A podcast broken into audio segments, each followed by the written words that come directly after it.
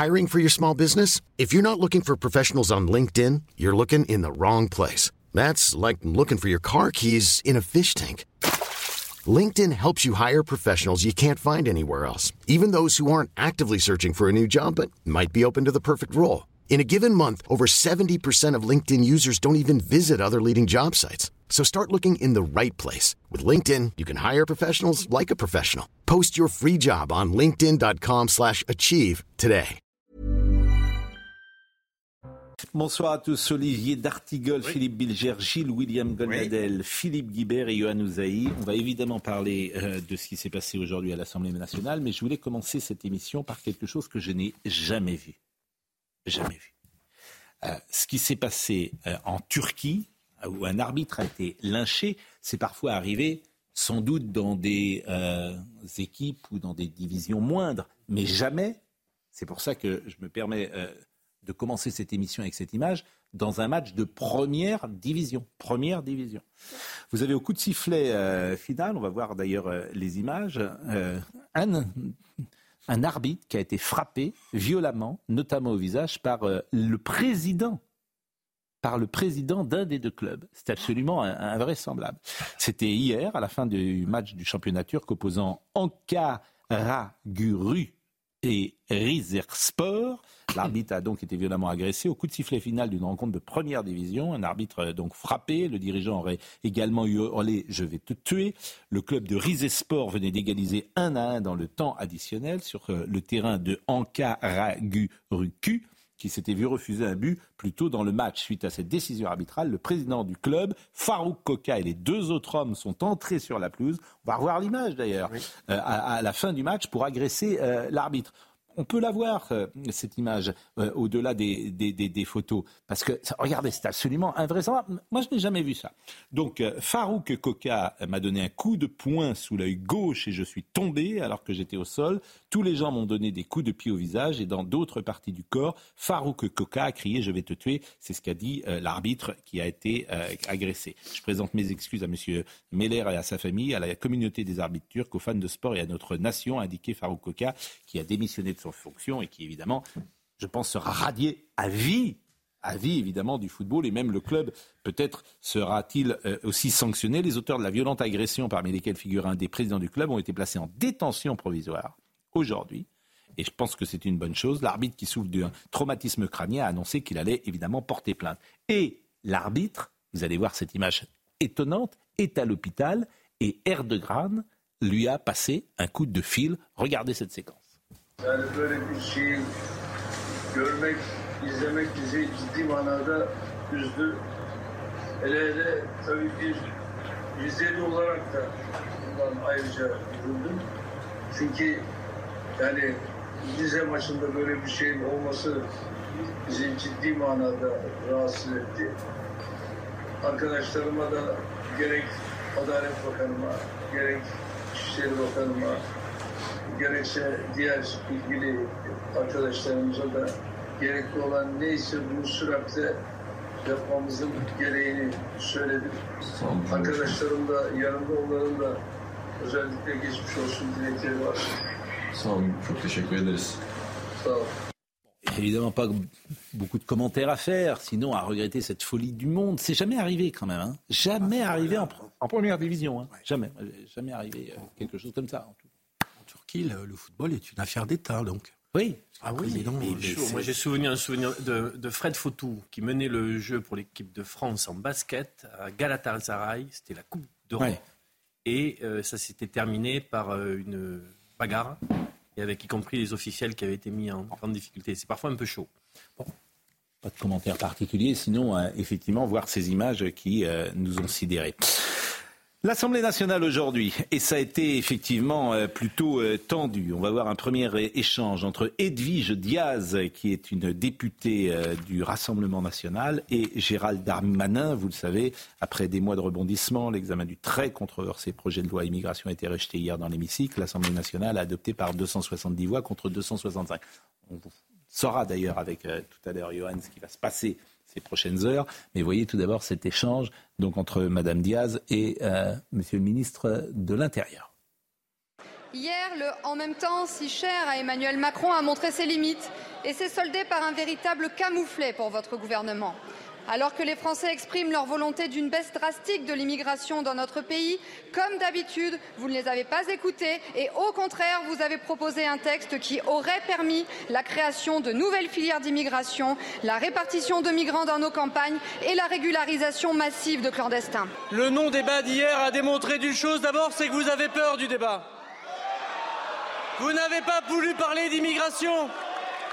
Vous en parlez dans les meetings, dans les marchés, sur les tracts, vous en parlez sur les plateaux de télévision, mais vous n'en parlez jamais devant la représentation nationale parce que vous avez eu peur. Et c'est tellement vrai que votre belle unité de façade entre les contraires, entre vos amis mélanchonistes et vous-même, entre ceux qui veulent accueillir tout le monde et ceux qui veulent accueillir personne, fait que dès le lendemain, vous proposez exactement les mêmes dispositions que le gouvernement pour lutter contre les étrangers délinquants. Trouvez l'erreur. Monsieur le ministre, vous feignez d'ignorer ce qu'est une motion de rejet. Très sincèrement, ça n'est pas au niveau et je pense que les Français continueront de vous le reprocher. Mais moi, j'ai une dernière question pour vous, monsieur le ministre. Qui a peur du débat? Moi, je pense que c'est vous qui refusez de proposer aux Français un référendum. Vous auriez pu débattre ici et maintenant. Plutôt que réclamer un débat, vous auriez pu l'accepter dès hier. Vous êtes incohérent.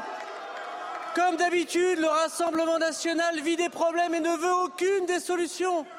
Vous avez désarmé nos policiers hier, vous avez désarmé nos préfets, vous désarmez les Français et vous allez vous réjouir au prochain fait d'hiver. ce qui est vrai, Yohann Ouzaï, c'est que beaucoup de téléspectateurs ont dû apprendre ce qu'était une motion de rejet.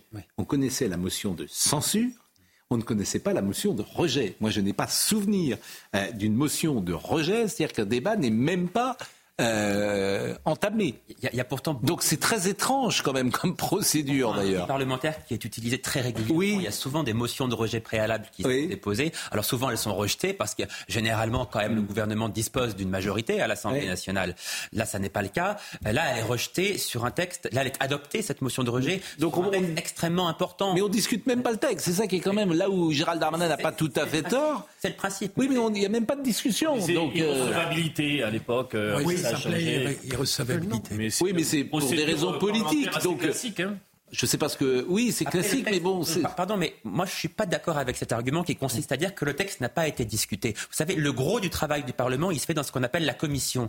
Mais oui, mais c'est vrai. Oui, mais... Le travail technique le plus important, il se fait pas dans les. Johan, il se fait en commission. Là, Johan, vous parlez comme un professionnel. Mais non, mais oui, mais l'Assemblée, c'est c'est professionnel. Je, je, vous répète, vous parlez comme un professionnel. Je pense aux gens qui nous écoutent. Là, vous parlez comme un professionnel de la politique. Mais c'est la vérité vous êtes le porte-parole du monde politique en disant ça. Les gens qui nous écoutent, ils disent ce débat, il doit arriver à l'Assemblée nationale. il a été en séance plénière. Non, je, vous assure, pensez aux, euh, j'allais dire pensez aux Français. Il est sûr que le citoyen de base sans aucun mépris, ne comprend mal ce qui s'est passé. Ah oui. Alors que moi, je trouve, j'ai écouté l'excellente émission d'hier soir, j'ai senti une tonalité un peu critique à l'égard de ce qui s'était passé avec la motion de rejet. Moi, je trouve qu'elle est très cohérente. On a la gauche et l'extrême gauche qui ont refusé que soit discuter un texte auquel ils sont, elles sont totalement hostiles. Et pour une fois, les républicains ont été cohérents. Les exigences qu'ils formulaient n'ont pas été respectés et le texte du Sénat a été complètement détricoté. Pour une fois, les républicains sont cohérents et Moi, je pense on, en a, on, en a un peu parlé hier soir, la fin du et en même temps. Il accepte la droitisation du texte au Sénat pour après accepter que ce soit détricoté en commission des lois à l'Assemblée. Il y a une insincérité et les oppositions peuvent dire on n'en joue plus. Moi, je trouve que les républicains ne sont pas cohérents. Parce que quand on est un parti de gouvernement qui a gouverné la France pendant aussi longtemps, eh ben, on accepte la réalité politique qu'à l'Assemblée nationale, ils ne sont que 62. Et donc, il faut passer des compromis. Voilà. C'est ça la politique. Ou bien vous êtes majoritaire, euh, Philippe, ou bien tu es majoritaire, et à ce moment-là, bah, tu votes, tu la majorité, tu as raison. Mais quand on est 62 députés, on accepte de faire des compromis. Dire comme M. Ciotti, nous, c'est le texte du Sénat ou rien, c'est refuser le compromis. En réalité, M. Ciotti et le LR et les députés LR, ils veulent juste humilier Darmanin et Macron. Est-ce que c'est utile au pays? Bah, J'en suis pas sûr. Si ça n'était que ça, ce ne serait déjà pas si mal. Deuxième, deuxième élément, c'est précisément oh, Philippe, Philippe, mais parce que là où il me semble que vous vous trompez, euh, ils n'étaient pas si faibles, ils sont en effet 62, mais pour l'immigration, ils étaient dans un rapport de force où ils avaient la main. Enfin, ils avaient aussi la possibilité de travailler avec la Macronie qui penche à droite. Ils bah ne l'ont pas fait. Bah Et parce que s'ils ils votent, à ce moment-là, euh, Gérald Darmanin peut être Premier ministre euh, dans un mois ou dans deux mois, et il peut avoir des LR dans un gouvernement, et ça peut changer la donne. Mais c'était ce que, voilà, ça c'est une possibilité, une stratégie possible. Je sais que c'est ce que souhaite Nicolas Sarkozy, mais ce serait une... Non mais... et donc, je suis, là, je ne vous suis pas le porte-parole de Nicolas Sarkozy. Je ne vous fais aucun problème. Même, même si, euh, euh cette, comment dire, même si cette analyse, cette analyse est intelligente. la majorité des républicains ont mis euh, tardivement à comprendre. J'ai compris. Non, non, il y a plein de choses à écouter. Il y a plein de choses à écouter. Chacun a parlé une fois, ça suffit. Très bien. Vous allez bien pas, lui. Non, mais parce que sa veste pose problème ce soir. Ah, il nous a confié quelques avant. Le problème que j'ai ce soir, j'ai choisi la bonne veste. Voilà. Avec les chaussettes quand même. Ah, oui, les chaussettes. Non, alors non, mais je vous propose tout à l'heure. Eh ben, Et je n'ai même pas entendu le moindre bruit d'impatience. Bravo, mais, William. Bon, Écoutons Gérald Darmanin qui a repris la parole. Cette fois, il a une pensée pour euh, les élus qui attendaient cette loi, dit-il. Je pense au maire de Menton, qui réclame euh, à UADIA des moyens supplémentaires que prévoyait le projet de loi, avec euh, notamment l'inspection, vous le savez, l'inspection des véhicules qui traversent la frontière, qu'aujourd'hui les policiers ne peuvent pas regarder s'il n'y a pas ce projet de loi. Je pense au maire de Briançon, qui tous les jours courageusement lutte contre l'immigration irrégulière, contre les passeurs, et qui réclame le fait que les policiers puissent demander la coercition pour prendre l'identité des personnes. Je pense à la courageuse maire de Calais et à toute la côte d'Opale qui réclame depuis longtemps, monsieur le garde des Sceaux, que ce soit un crime pour les passeurs et pas un délit. Je pense à tous ces policiers, ces gendarmes, ces locaux et ces magistrats qui ont dû regarder et pleurer l'Assemblée nationale qui est censée discuter amendé et adopté, refusé d'accomplir son rôle. Alors oui, nous allons continuer à travailler malgré les embûches, parce que nous regardons l'intérêt général. Et oui, nous avons un texte ferme et fort, et c'est sans doute Madame Miller pour ça, qui n'a pas voulu être discuté, parce qu'il est plus facile de faire des tracts sur des marchés que de faire la loi pour la République. Bon, on a écouté le gouvernement, on va écouter les oppositions, et notamment Éric euh, Ciotti, euh, qui euh, effectivement a été très ferme et il peut avoir une forme de cohérence sur le fond, et vous avez raison des républicains. Je trouve que cette stratégie, je ne sais pas où elle mène, c'est tout ce que je souligne. Il me semble que c'est une stratégie, ils sont 62, ils sont tout seuls, ils sont à moins de 5%. Pour l'instant. Ah oui, pour l'instant, oui, bien sûr. mais bon, ils ont vous avez raison. On dirait, bah. vous avez prononcé, ils sont à moins de 5%. Ah oui. Avec une sorte de volupté, tout de même. Non. enfin, à cesser d'interpréter. mais en fait, depuis 2017, je crois que les LR n'ont pas compris qu'effectivement, euh, le monde a changé, mais c'est vrai aussi pour le PS. Emmanuel Macron. C'est vrai pour le PS. Donc, euh, je pense que Bruno Le Maire, euh, Bruno Le Maire, Gérald Darmanin, Édouard Philippe et d'autres ont compris que manifestement, on était dans un monde différent.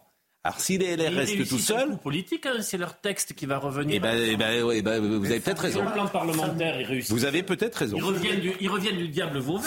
C'est leur texte qui va être discuté. Vous peut-être que vous avez raison. C'est pour ça qu'on parle. Hein, c'est parce que les gens ne sont pas d'accord. Souvent, j'utilise cet texte. oui. Ah, bonjour. Je vous avoue que les jeux politiques, euh, c'est pas ce qui m'intéresse le plus.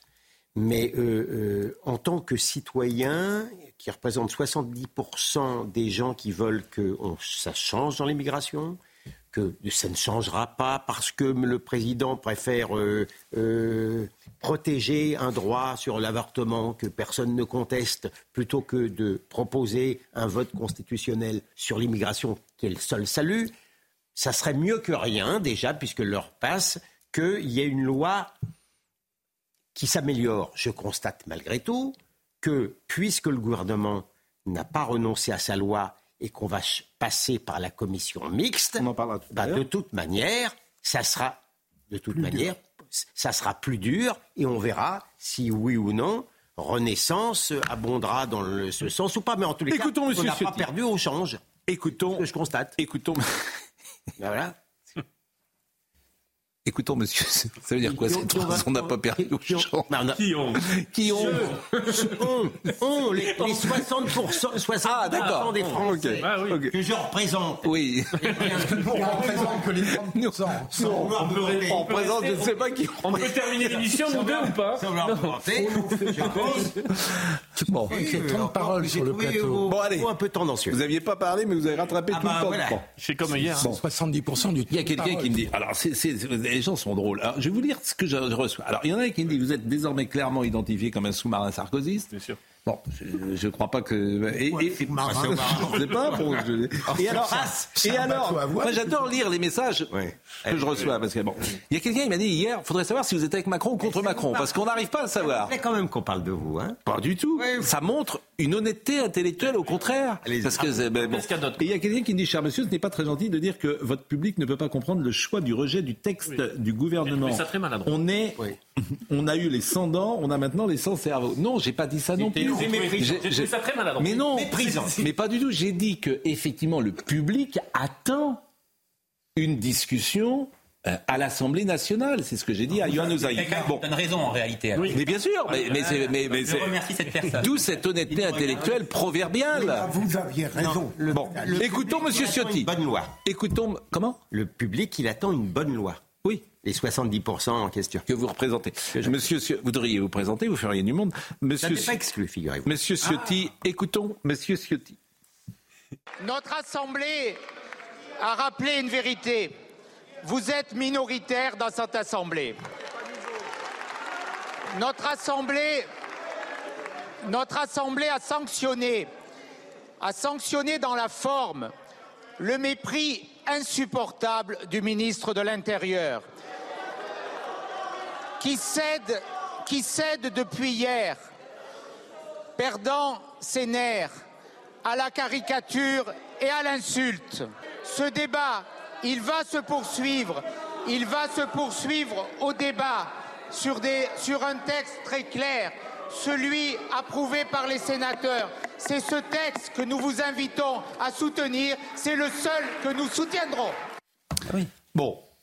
C'est vrai. Donc on a, en France, on a... Alors c'est là justement, c'est là justement. Alors c'est là, c'est là justement. Alors c'est là justement. Donc là j'ai besoin de vous, Yohann Usaï. Bon.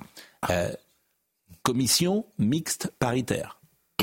Oui. Bon, c'est toujours la même ou elle change cette commission mixte paritaire? Alors ça, ça, ça change. Il y a des députés et des sénateurs qui sont euh, désignés. Elle n'est pas pour toute la législature? Non, ça change. D'accord. Donc là, elle n'est pas encore désignée, si? Euh, si elle, elle a été désignée, on sait, on sait qui va siéger. D'accord. Donc, donc là, il y aura donc euh, sept sénateurs, sept députés. Oui. Donc il y aura euh, trois LR, euh, de, donc euh, trois et de Ah, cinq. vous voyez donc, que donc ça penche LR. plutôt à droite. LR et Renaissance forment une majorité. Donc là, on va se mettre d'accord sur un texte, un LR nouveau et texte. Renaissance vont se mettre d'accord sur un texte. Absolument. D'accord. LR et Renaissance vont se mettre d'accord sur un texte. Absolument. Vous êtes sûr que LR va, va aller avec Renaissance, même l'aile gauche de Renaissance? Elle peut ne pas être conclusive. Attendez, Ah, attendez, attendez. Yohann Usaï, c'est le spécialiste. L'objectif, c'est de trouver un accord entre Oui. Renaissance et LR. Qui est en position de force? Les Républicains, évidemment, puisque sans eux, rien ne peut se faire. Hmm. Bon.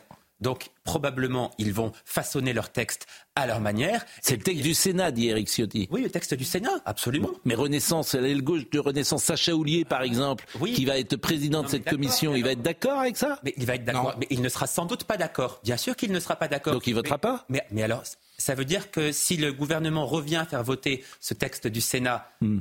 à l'Assemblée nationale avec un 49-3, ce qui est très probable, Sacha Houlier va prendre le risque de renverser le gouvernement Évidemment non. Bon. Donc il votera ce texte. C'est-à-dire que vous ne pensez pas qu'on votera en dehors du 49-3 Ça me semble, aujourd'hui, compte tenu des déclarations qui ont été faites par les uns et les autres, ça me semble peu probable. Il y aura un 49-3 et c'est le texte du Sénat qui sera adopté. Je crois que ça va se finir comme ça, oui. Donc c'est bien ce que Bon, le Rassemblement national ne votera jamais le texte écrit par la commission paritaire, commission mixte paritaire, selon vous J'en sais rien, peut-être. C'est pas, c'est, c'est, c'est, c'est pas, c'est, c'est- c'est pas exclu. C'est une bonne question. ça. C'est pas Non. exclu. Bon, je alors, on va marquer une pause et on va revenir évidemment avec des choses, mais là aussi, c'est un peu peut-être euh, complexe, mais c'est intéressant à écouter puis de découvrir euh, effectivement euh, cela. Moi, je, il n'y a pas de risque de frondeur chez Renaissance. Ah, S'il n'y a pas 49.3, il y a un risque de frondeur, si, très clairement. Oui, d'accord. Mais il n'y a pas d'amendement en plus. Et donc, Ah ça- non, pas du Non, tout. c'est votre Mais sac. Johan, Johan, compte tenu de ce que vous dites, il n'est pas sûr que la commission mixte paritaire aboutisse. Parce que si les républicains sont, sont sûrs, on veut que le texte du Sénat, rien que le texte du Sénat, mais tout le texte du Sénat, il n'est pas sûr qu'il y ait un accord. Et c'est quand ça Cette commission? Probablement mi-janvier. Ah, On m'a dit que ça pouvait être plus rapide. Euh, Ciotti disait, euh, Éric Ciotti. Gérard Larcher, a priori, refuse que ça se fasse aussi rapidement. Donc on part plutôt pour mi-janvier. Et pourquoi Gérard Larcher il refuse Gérard que... Larcher a dit non parce que. Mais pourquoi Pourquoi est-ce qu'on attend mi-janvier alors qu'on est le 12 décembre quoi Je veux dire, euh, enfin, je vous assure, t'as- t'as- le- le- quand tu es dans une entreprise, quand il s'est passé quelque chose, un souci, on te dit bah non, bah, on va faire ça le, le 20 janvier. Sur un texte comme ça, il faut aussi du temps pour discuter, pour se mettre d'accord. Il y a des négociations. Ah bah oui, t'as- vu, il, on a vraiment, on a- il faut du temps pour se mettre d'accord. Ils n'avaient pas vu le coup venir. Les cinq qui avaient piscine euh, hier, là, les cinq euh, de Renaissance. Neuf, en tout. Neuf en tout. Oui, mais les cinq de Renaissance, on a identifié leur nom et on sait pourquoi ils n'étaient pas là. Leurs noms, ce sont des gens qui ne sont pas très connus, donc j'ai pas retenu les noms. D'accord, mais pourquoi ils n'étaient pas là il y en a un qui a eu un problème technique avec un avion qui n'a pas pu décoller, donc qui n'est pas arrivé. D'accord. La députée de Toulouse, dont on a parlé hier, A été avec, qui euh, le président de la République. Nous sommes d'accord. Voilà, c'est les cinq noms. Oui. il y a un. C'est Monsieur Maillard qui lui avait dit de rester. Euh, il avait eu le nez creux, Monsieur Maillard, euh, qui représente les Renaissances. Il lui avait dit vous pouvez rester à Toulouse, c'est gagné. Voilà, Bon. il y a une autre personne, je crois que c'est Anne Jeuneté peut-être, mais je peux me tromper, qui n'est pas venue volontairement parce qu'elle était en désaccord avec une partie du texte, donc elle a voulu manifester une opposition. Je crois que c'est elle, mais je, je n'en suis pas certain. Enfin, voilà, il y a différentes choses comme ça qui font qu'il y avait cinq, il y a cinq absents et que naturellement, eh bien, ça a mis les- le gouvernement en grande difficulté. Bon, je vous lis pas tous les textos que je reçois parce que c'est C'est dommage. Non, mais euh, euh, Parfois favorable à votre cause. les gens des- des- interprètent.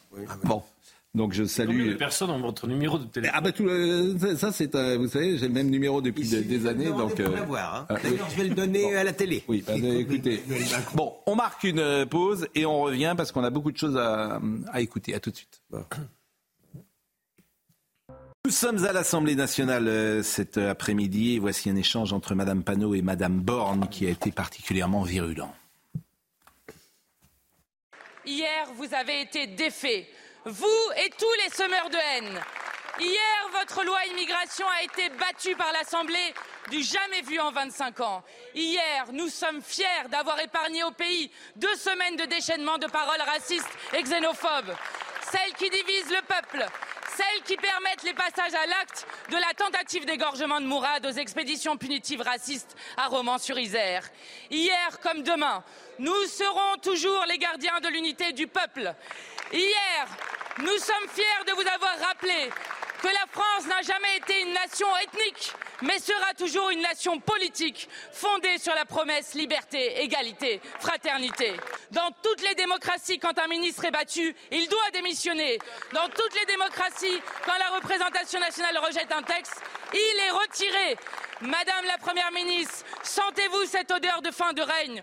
Tôt ou tard, vous serez contraint de retourner aux urnes. Le peuple devra alors choisir entre le camp des élites racistes ou celui de l'Union populaire. Madame la Première ministre, partez le plus vite possible. Malgré vos tentatives d'empêcher la discussion, le débat parlementaire va se poursuivre. Une commission mixte paritaire va être, va être convoquée. Malgré vos tentatives pour empêcher le débat, nous ne renoncerons pas à apporter des mesures fortes pour nos concitoyens. S'il vous plaît, un Mais peu je pense que définitivement, le débat, ça n'est pas pour vous. Alors, Madame la Présidente Panot, hormis quelques secondes. Non mais vous êtes fâchée avec la démocratie, Madame la Présidente Panot, et votre groupe avec.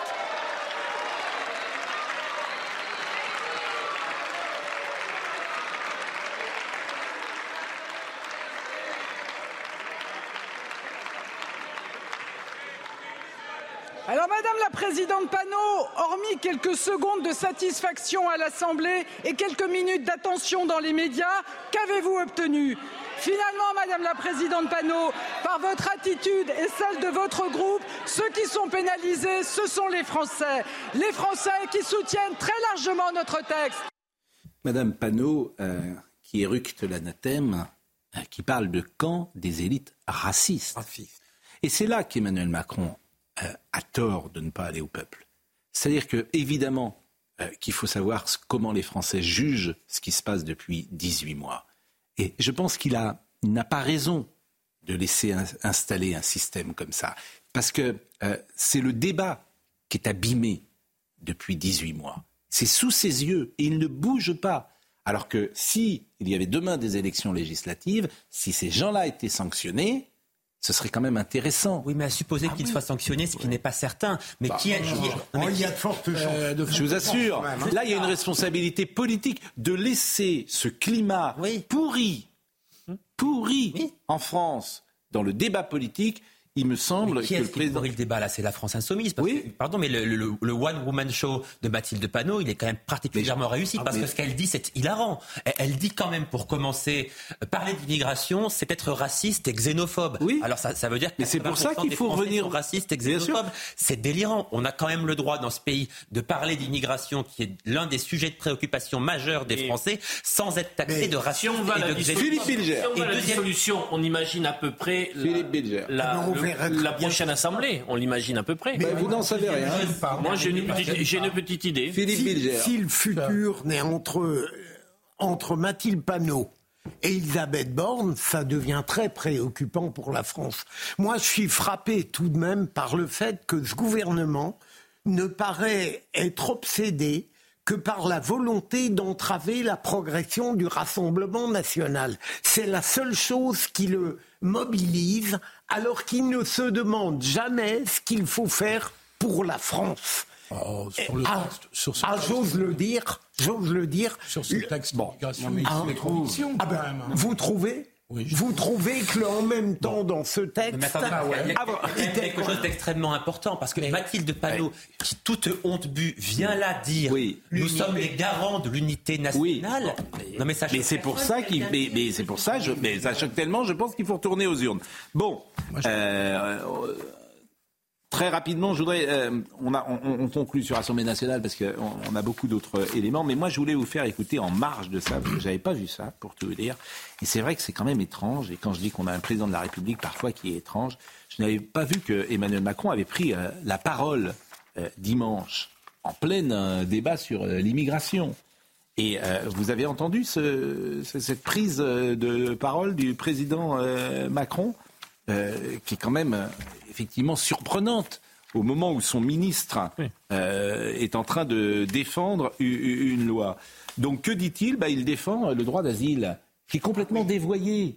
Tout le monde sait que le droit d'asile est dévoyé. Oui. Mais oui, mais c'est en fait chaque mot est symbolique quand tu es président de la République. Exactement. Eh ben écoutez-le, justement, parce que sur le fond en soi, on peut être d'accord. Je suis pas sûr que ce soit le bon moment.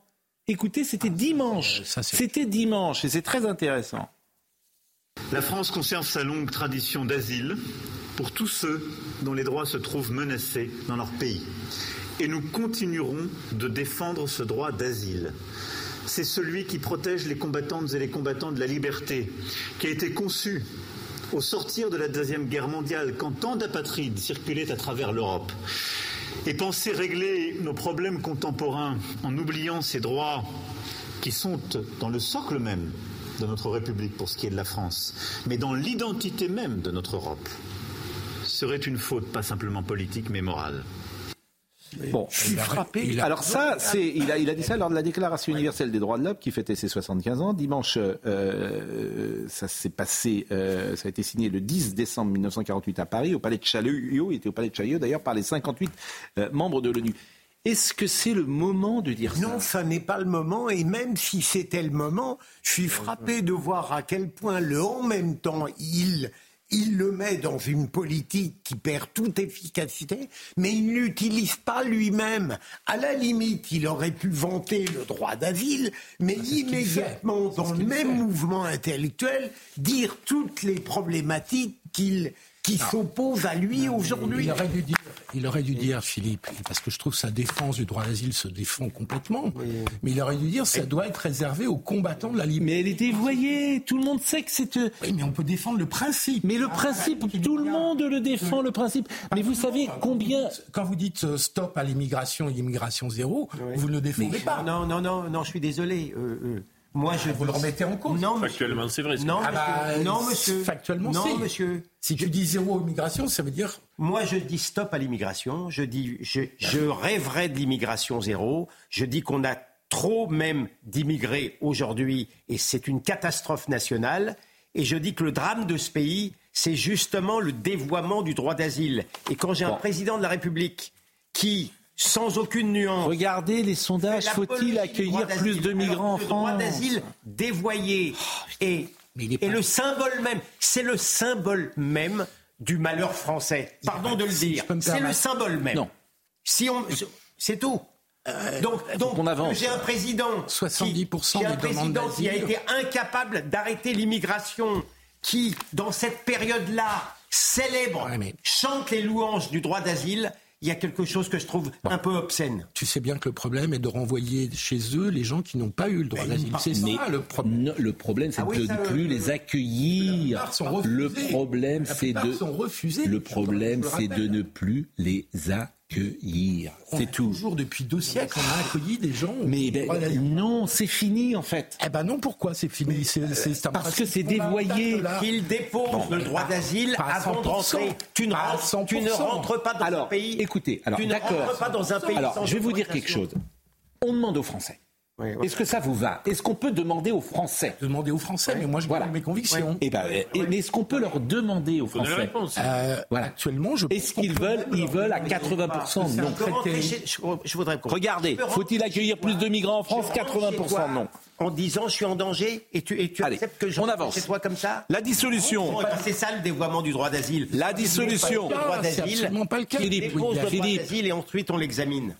Philippe ailleurs. Avançons, je vous assure, parce que euh, voilà, vous avez politiquement. Comment c'est la phrase? Vous avez politiquement. Non, mais, raison, mais, non, non, mais vous avez surtout. Il a raison sur rien. Il a moralement raison, mais politiquement tort. Non, mais surtout les, surtout les gens ne veulent pas de ça. C'est tout. Eh ben, Écoutons-les. Alors la dissolution. Les gens ne voulaient pas de la réforme des retraites aussi.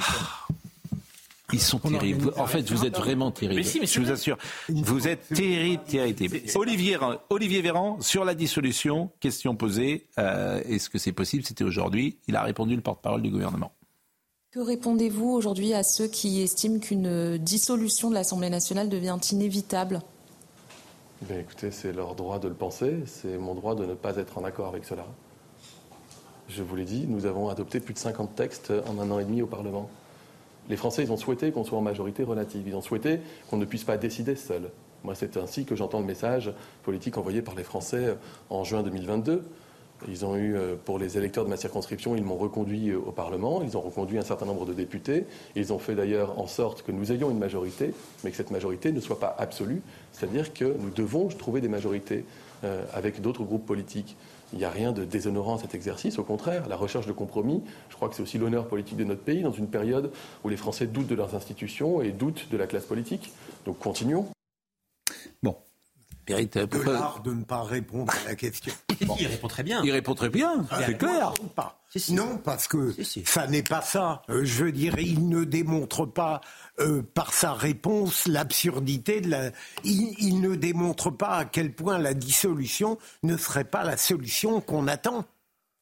Il dit moi j'ai été élu très bien, ça va à peu près à l'Assemblée, mais il ne démontre pas fondamentalement pourquoi la dissolution n'abolirait pas la crise d'aujourd'hui. Mais là, on voit bien Olivier Véran qui arrive avec une petite voix toute frêle, qui arrive tête basse, qui est très gêné, parce que Gérard, il y a 48 heures, disait si ce texte n'est pas débattu, il y aura une dissolution. 48 heures après, ils ont changé d'avis, parce que bien sûr, c'était une menace en l'air. Emmanuel Macron n'a pas du tout envie de dissoudre, il n'a pas du tout envie. Pas la même lecture, je le trouve plutôt dans c'est plutôt c'était une péripétie hier et on continue. Bon, tractation, euh, Gauthier Lebret, euh, qui euh, nous écoute, m'envoie un petit message. Tractation en cours à Renaissance sur la CMP, car Sacha Houlier il sera forcément en qualité de président de la commission des lois. L'aile droite de Renaissance opposée à Houlier pousse donc pour y être aussi. Hein car avec Houlier en CMP, grand risque que l'accord soit impossible avec hein LR et le RN. C'est un peu ce qu'on disait tout à l'heure avec Sacha Oulier qu'on avait cité, mais Sacha Oulier, il représente pardonnez-moi, Sacha Oulier à la Renaissance, il représente personne. il est président de la commission des lois. Mais il représente. Mais, mais, si. Comment Il est président de la commission des lois. enfin, il y, a dix députés avec lui, Sacha Oulier. Arrêtez, c'est pas le cœur de la Macronie, Sacha Oulier. Il est même pas au gouvernement. Ce qu'on veut. Mais, mais c'est un, mais il y a plus les Macronies qui sont, qui sont dehors. Ce qu'on veut vous dire, Pascal, ce qu'on veut vous dire. Il y a plus de Macronie. Ce, ce qu'on veut vous dire, c'est que si c'est le texte du Sénat de la droite renforcé qui sort de la euh, commission mixte paritaire, il y a une partie des macronistes dits de gauche qui décrocheront. Voilà. Et bah, c'est la question que j'ai posée tout à l'heure. Mais, euh, euh, comment dire, Johan n'était pas d'accord là-dessus. Parce que si ça passe en 49-3, Sacha Oulier, Sacha Oulier, il va voter contre Emmanuel Macron en 49-3 Non. non c'est ça qu'il nous a dit, Johan. Non, je n'y crois pas une seconde. Bah, c'est ça qu'il nous a dit tout à l'heure. Donc ça passe en 40. Johan nous a dit, il a oui, tort, on verra. 49-3. Oui. Bon. 49-3 parce qu'ils ne sont pas sûrs de. Bah, oui, bah, ça, ça ne nous a pas échappé. Et, bon, et donc votre ami Sacha Oulier, qui représente 10 députés, qui va voter, le mot macronien historique n'en a plus. Ils sont tous dehors, ils font autre chose. C'est bon. sera la commission des lois ou pas? La commission mixte commission, paritaire. Commission mixte paritaire. Bon, oui, alors la solution, elle a été donnée. Ah. Benjamin vient de me le dire à l'instant. Ah. Oui. oui elle a été donnée et c'est une voix d'outre-tombe qui vient de la donner, qui vient de l'annoncer et c'est le général de Gaulle. Non. Chateaubriand. Non. Je vous propose d'écouter euh, la décision qui euh, va tomber, peut-être. Vous me faites peur. Ces ah, prochaines euh, minutes. Écoutons. Mes chers compatriotes, après consultation du Premier ministre, du président du Sénat, du président de l'Assemblée nationale, j'ai décidé de dissoudre l'Assemblée nationale. Le décret de dissolution et le décret fixant les dates des élections législatives au 25 mai et au 1er juin seront publiés demain matin. Bon, ça avait été une réussite, comme chacun sait, c'est Dominique de Villepin. Alors ça, c'est le premier passage qui peut faire sourire. En revanche, je vous propose un deuxième passage qui est assez intéressant parce que, en, miroir euh, à la situation d'aujourd'hui, Jacques Chirac expliquait pourquoi il euh, voulait la dissolution. Écoutons. Aujourd'hui, je considère en conscience que l'intérêt du pays commande d'anticiper les élections. J'ai acquis la conviction qu'il faut redonner la parole à notre peuple afin qu'il se prononce clairement sur l'ampleur et sur le rythme des changements à conduire pendant les cinq prochaines années. Pour aborder cette euh, nouvelle étape, nous avons besoin d'une majorité ressourcée et disposant du temps nécessaire à l'action. On rappelle que Jacques Chirac est élu en 95, qu'on est en 97, qu'il a gouverné simplement pendant deux ans, présidé gouverné avec une majorité qui est la sienne, et que de 97 à 2002, il sera avec Lionel Jospin. Et, Lionel Jospin, en 2002. Et, voilà, Lionel Jospin. À l'époque, Jacques Chirac dissout parce qu'il a une petite majorité, une majorité, mais une petite majorité qu'il veut élargir. Il dissout parce qu'il est certain de gagner. Il pense à l'époque qu'il va l'emporter haut la main. Aujourd'hui, Emmanuel Macron, s'il dissout, il est certain de perdre. C'est quand même une différence extrêmement importante. certain de perdre. évidemment. Vous pensez qu'Emmanuel Macron, aujourd'hui, s'il dissout l'Assemblée nationale, va, recueillir une majorité absolue bon, Jamais de la vie. Que la gauche mais le, différence Philippe Bilger. Non, mais pas tous ensemble. Ce que dit Johan, le macronisme diminuera le RN s'amplifiera. Euh, la, la, NUPES, elle n'existe plus, donc baissera. Donc des perspectives formidables. Donc s'ouvrent des perspectives. Et tu penses que les Républicains progresseraient J'en suis persuadé. Ah bon Ah, vous pensez que les Républicains vont progresser? Oui. Moi, je crois vraiment oui, ça. moi, je... Euh, parfois, j'aime dire ça parfois j'aime défendre des causes des oui, il faut étayer. à force de le dire, faut étayer parce que dans le scrutin majoritaire à deux tours, exactement. Comment euh, les républicains progressent-ils?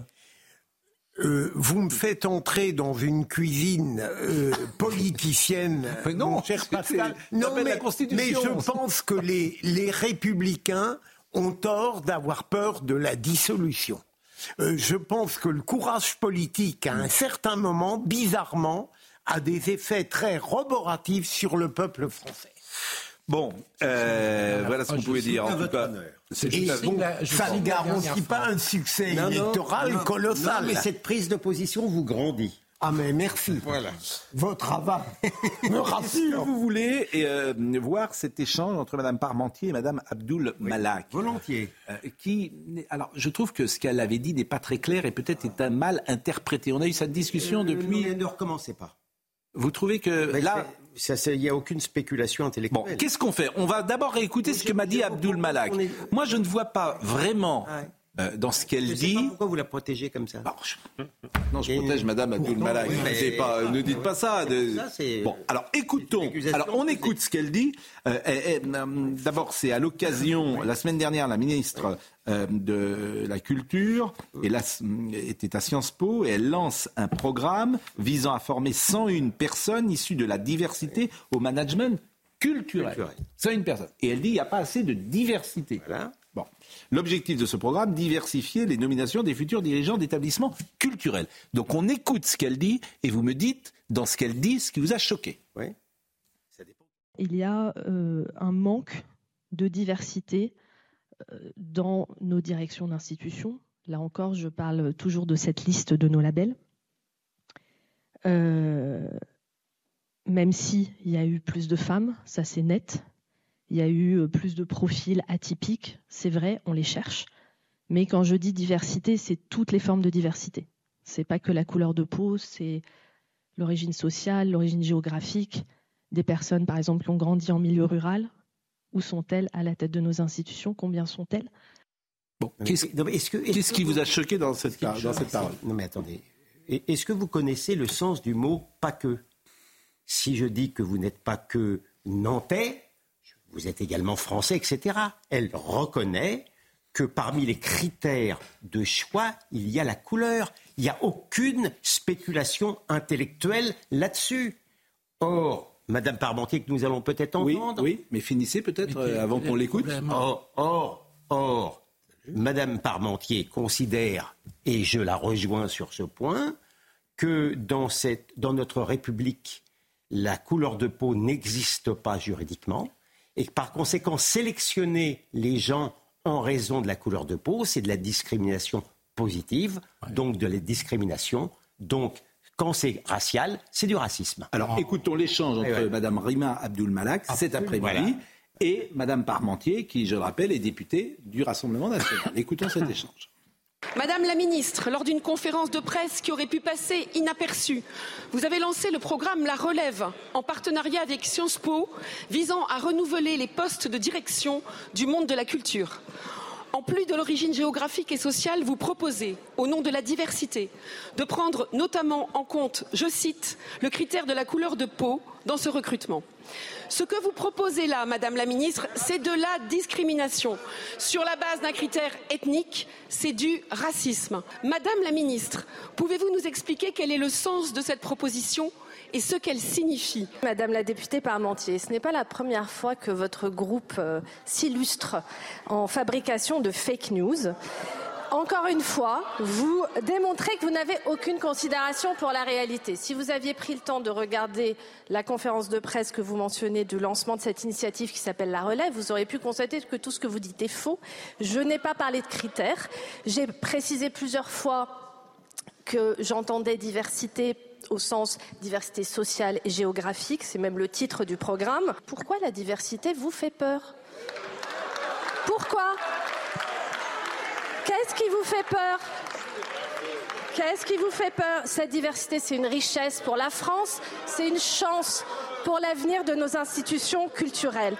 Mais au-delà des attaques personnelles, parce que je commence à être un petit peu habituée, la plus grande fake news aujourd'hui, c'est quoi? La plus grande manipulation aujourd'hui, 12 décembre, c'est quoi? C'est que vous, le Rassemblement national, vous voulez nous faire croire que vous êtes devenu le parti à l'avant-garde de la lutte contre les discriminations et la lutte contre le racisme. Vous! Non mais sérieusement! Vous, le parti de la stigmatisation permanente, vous qui n'avez que l'obsession identitaire à la bouche Vous qui traitez un député de racaille et qui hurlez à un autre de retourner en Afrique Vous et vos frères d'armes de reconquête qui veulent changer les prénoms de ceux qui ont un nom comme le mien, qui ont une consonance étrangère. C'est ça qui, qui vous fait peur, c'est cette diversité. C'est ça la grande manipulation, c'est au-delà du cynisme, c'est au-delà de l'hypocrisie. Mais les Français ne seront pas dupes. Madame la ministre, je note votre fébrilité. J'ai regardé votre conférence de presse et vous avez parlé de couleur de peau. Nous n'avons pas peur de la diversité. Fébrilité incontestablement et un peu d'arrogance quand même chez Madame Rima Abdul Malak qui est d'une arrogance. Ah, il y a quand même un mauvais procès après. Sur le contenu de sa conférence de presse, il y a un mauvais procès. Elle a parlé de Alors, je sais. Enfin, cette, ré- cette ré- Je parle. La réponse, elle est ce qu'elle est. La- Sur la, la- sur la la- dernière partie, la on peut la réponse- contester. la réponse est d'une Sur la dernière partie, on, Eh, vous pouvez la contester. J'ai pas terminé la phrase. Mais bon, Mais je sais ce que vous allez dire. qu'est-ce que je vais dire? Vous aviez raison, Pascal.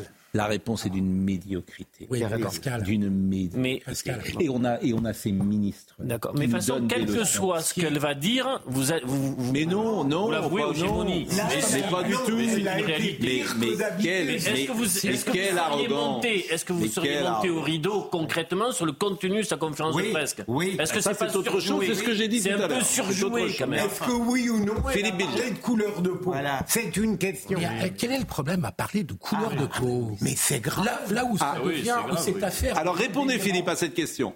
Là où ça devient délirant, Ça c'est veut dire racisme. euh, tu pour, parles à la tête des administrations culturelles. Et d'ailleurs, j'ai noté, pardon de faire une légère digression, elle a eu beaucoup de mal tout à l'heure à donner les critères de diversité autres que celui de la couleur de peau. Si, elle les cite Ah non, sociologiques. pas vrai. Non, elle dit sociologique et géographique. Dans les campagnes. Et donc, Sociologique et géographique. Elle dit sociologique et géographique. Pour répondre à votre question, vous trouvez normal Oui. que pour euh, nommer des gens à la tête d'administration culturelle, Mais n'importe où, on évoque On les comme l'un des critères la couleur de peau de Mais ceux tout le qui monde en vont... parle de la couleur de peau. Mais même le titre, la relève. Mais même le titre, la relève. pas un critère. Pardonnez-moi, la relève. Pourquoi pas le remplacement? Ça veut dire quoi la relève? Vous êtes là. Non, mais, Bah, non, mais- Ça veut dire quoi? Mais La relève. Pardonnez-moi. Mais non. le constat que tout le monde Oui. que les personnes issues de l'immigration, Oui. Donc ont une couleur de peau qui n'est pas toujours blanche, Oui, vous avez- sont moins représentées et sous-représentées Oui. dans les postes de responsabilité. Oui. Et elle dit, euh, bah, il faut leur donner un coup de pouce. Mais vous voulez en faire un critère Attends. Non, mais c'est. Elle leur dit, ça s'appelle de la discrimination positive. Oui, oui. On peut être pour ou on peut être Oui. contre, on peut en débattre, Oui. mais, mais ça n'a aucun rapport avec le racisme. C'est en fonction de la race. Mais, mais, mais l'Amérique est en train d'en mourir de, cette Ouais, discrimination positive qu'on a, qu'on a arrêtée. Quand vous sélectionnez les gens en fonction de leur couleur de peau, c'est une préférence particulière qui est raciste. Enfin, L'Amérique moi- a- J'observe- quand même. L'Amérique a surtout Non, mais- failli non, à mourir quand les bus étaient interdits aux Noirs. cette ministre, je, je rappelle quand même que cette ministre Oui. n'a pas voulu répondre sur la question de l'AFP et du Hamas. Et bien sûr. Et ni sur le débat. fait, ni sur, autre débat. ni Bon. sur le fait qu'on Voilà. sélectionne sur France 24 des journalistes arabophobes. Non, mais c'est euh, euh, Je, je trouve que dans la forme, on peut, palmarès. on peut avoir Ah, un peu moins d'arrogance. Ah, bah, ça, on n'est pas obligé d'être surjoué. On peut avoir un peu plus de, D'accord, voilà, bah, c'est tout voilà, je c'est tout ce qui, ministre de la culture, effectivement, c'est, pas. André Malraux. Non. Non, Voilà. mais euh, c'est détourner le sens du mot racisme, de l'utiliser tel que vous l'utilisez. Ça ne correspond absolument pas. Si on sélectionnait les gens parce qu'ils sont blancs, ça vous plairait, vous? Mais Quand on va prendre des blancs, il n'y a pas assez de blancs. Il y a nous pas reste assez de quatre blancs minutes. Dans le football. Il n'y a pas assez de blancs dans le football. Et ben on va sélectionner des blancs. Rappelez-vous le reproche qu'on a fait. Cette Ouais. discrimination Non, a existé. euh, je, vous, je vous propose qu'on n'aille pas sur ce terrain-là et euh, Mais je, pourquoi non? C'est un Mais- exemple que je prends. Je vous dis simplement. je- je vous propose qu'on n'aille pas sur Vous ce avez terrain-là. peur de quoi? Je n'ai pas peur, en général, Vous de avez pas grand-chose, mais, mais, je, pense, je pense que si on regardait, si, si on considère, tort ou à raison, qu'il n'y a pas suffisamment de blancs sur les stades et qu'on sélectionne les blancs indépendamment de leur talent, ça serait du racisme. Je suis désolé de, le- de vous le dire. mais Bah oui. tel que mais vous le dites là, euh, effectivement, c'était. ça. Bah oui. Bon. C'est plein de... Euh, il nous reste 4 minutes. Est-ce qu'on a le temps de voir, je demande à Benjamin Do, cet échange entre Erwan euh, Balanan, député démocrate du Finistère, et la réponse de Gabriel Attal Parce que Gabriel Attal, voilà un ministre, lui, qui euh, n'a pas d'arrogance, qui euh, euh, répond avec autorité, fermeté, intelligence et convivialité. Voilà ce qu'on attend d'un ministre. Et pas en permanence de stigmatiser le Rassemblement national, etc. Mais si. Je veux dire. en même temps. Mais, euh, Écoutez, franchement, les, leçons morales, les leçons morales des uns et des autres, ça va. Voilà, ça va. Convivialité. convivialité, oui. Oui, on en donne. Sorte de convivialité. Je suis désolé de vous le dire. Convivialité. bon, écoutez, Monsieur Malanan, et politesse. Et urbanité. Et urba, exactement. Urbanité. Urbanité. Écoutons euh, Monsieur Attal. Vendredi dernier, une professeure de français a illustré son cours sur les, métamorphoses d'Ovide avec la présentation d'un tableau de Giuseppe Cesari. Il ne s'agissait euh, donc ni plus ni moins d'une manière de lier deux arts, la peinture et la littérature. Depuis, pourtant, cette professeure et l'ensemble de l'équipe éducative ont demandé à bénéficier de leur droit de retrait. En cause, des élèves se sont insurgés contre des propos ressentis comme racistes. Accusations qu'ils ont pourtant depuis reconnues comme étant mensongères. Trop mal, trop tard, le mal était fait. Il ne s'agit pas d'un simple fait divers. Et je crois que cette, cette situation est l'illustration d'un problème plus profond dans nos écoles, celle de la remise en question de notre principe de laïcité. Il faut en revenir à l'essentiel. Le rôle de l'école française, c'est de former des républicains. Et notre école, l'école française, elle a des racines. Et dans ces racines, il y a la laïcité, il y a l'égalité entre les femmes et les hommes, il y a l'autorité de l'enseignant. Jamais je n'accepterai à l'école de la République qu'on refuse de regarder un tableau, qu'on se bouche les oreilles en cours de musique, qu'on s'en prenne à l'autorité d'un enseignant. C'est pour cela, monsieur le député, que j'ai dit dès hier que les élèves responsables de cette situation à Issou seraient sanctionnés. Et je vous annonce que ce matin, une procédure disciplinaire a été ouverte à l'endroit des trois élèves à l'origine de cette situation. Oui, monsieur le député, c'est un combat. C'est un combat qui est difficile, mais je sais, avec cette majorité, que nous gagnerons ce combat pour l'école de la République et pour notre pays. Voilà. Très bien. Ce que fait Bravo. Donc euh, voilà. Bravo. Voilà. Bravo, à lui. C'est la même académie que, Samuel Paty. enfin. Enfin, bon, une dernière image pour euh, terminer. La Coupe de France, 32e de finale de Coupe de France. Oh, On a un rendez-vous là. Pau ah, là, on va, là, ça va Pau PAU contre Nantes. Oui, contre Nantes. Vous êtes en quoi En courage. On est dans une division respectable. En Ligue 2 Oui. Mais vous jouez ah, on est monté il y a l'année dernière. Et eh ben, vous allez rencontrer le FC Nantes. Ouais. De Monsieur Kita. Je vous sens un peu fébrile. Pas du tout. C'est 32e de. vous savez, nous avons gagné, nous avons gagné de nombreuses fois la Coupe de France. Nous sommes habitués. Pau. Pau, la, ville de, la ville de Jean-Michel Larquet. Mais est-ce que vous connaissez l'US Revel? L'US Revel. L'US Revel, alors c'est extraordinaire, l'US Revel est en euh, division 6. Euh, en ce qu'on appelle régional 1, donc c'est division 6. L'US Revel va jouer les 32e de finale de Coupe de France. L'US Revel attendait le tirage, bien évidemment. 32e, c'est exceptionnel. Et vous allez voir cette vidéo lorsque l'US Revel apprend que le club va jouer contre le Paris Saint-Germain. Voyez cette séquence, c'est une minute de bonheur et ça nous fait du bien. C'est génial. Ah Alors Paris Saint-Germain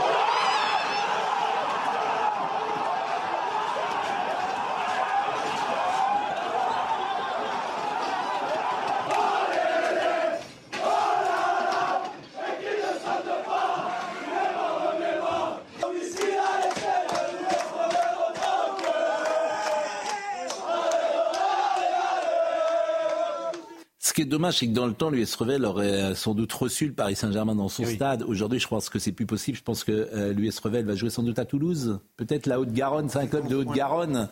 Donc c'est ça qui est euh, dommage, alors qu'avant, euh, et quelques Quel a été le petit poussé qui a le plus marqué l'histoire des dernières années Guingamp. Bah, il y a... Calais. Calais. Calais, Calais. Quevilly. Quevilly, bien sûr, Calais. Et le grand exploit du foot français, ça reste Elbiar qui avait battu le Grand Reims. Elbiar ah qui était une équipe d'Algérie. Lorsque l'Algérie était française. Elbiar, euh, stade de Reims, c'est quelque chose qui a marqué le monde du football. Il est 21h02, je pense qu'on est en retard. Euh, on est en retard. C'est rare. Mais à culpa. Oh, mais à Maxima culpa. D'autant qu'on a, a un très très bon sommaire ce soir.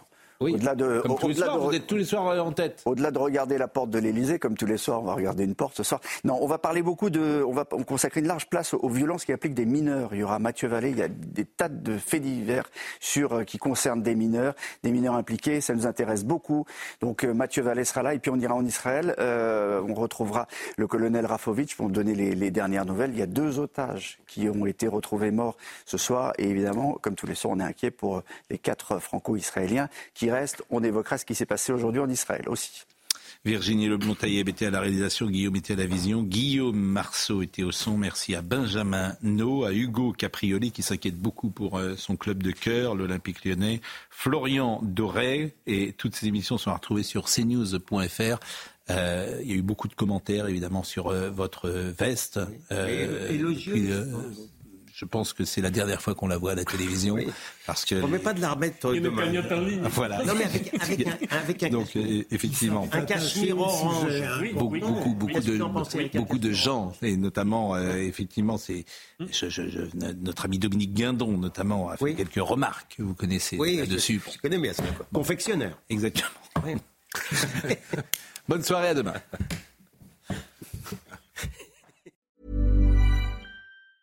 Hey, folks, I'm Mark Marin from the WTF Podcast, and this episode is brought to you by Kleenex Ultra Soft Tissues your ally to help tackle your allergy symptoms this season. I love the change of seasons, but nobody loves pollen and all those other things floating in the air that make you sneeze during this nice weather. Kleenex Ultra Soft tissues are hypoallergenic and allergist approved. So fight back against watery eyes and runny noses without worrying about irritating your skin. For this allergy season, grab Kleenex and face allergies head on.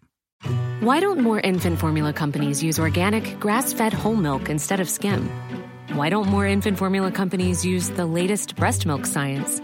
Why don't more infant formula companies run their own clinical trials? Why don't more infant formula companies use more of the proteins found in breast milk? Why don't more infant formula companies have their own factories instead of outsourcing their manufacturing? We wondered the same thing. So we made ByHeart, a better formula for formula. Learn more at byheart.com.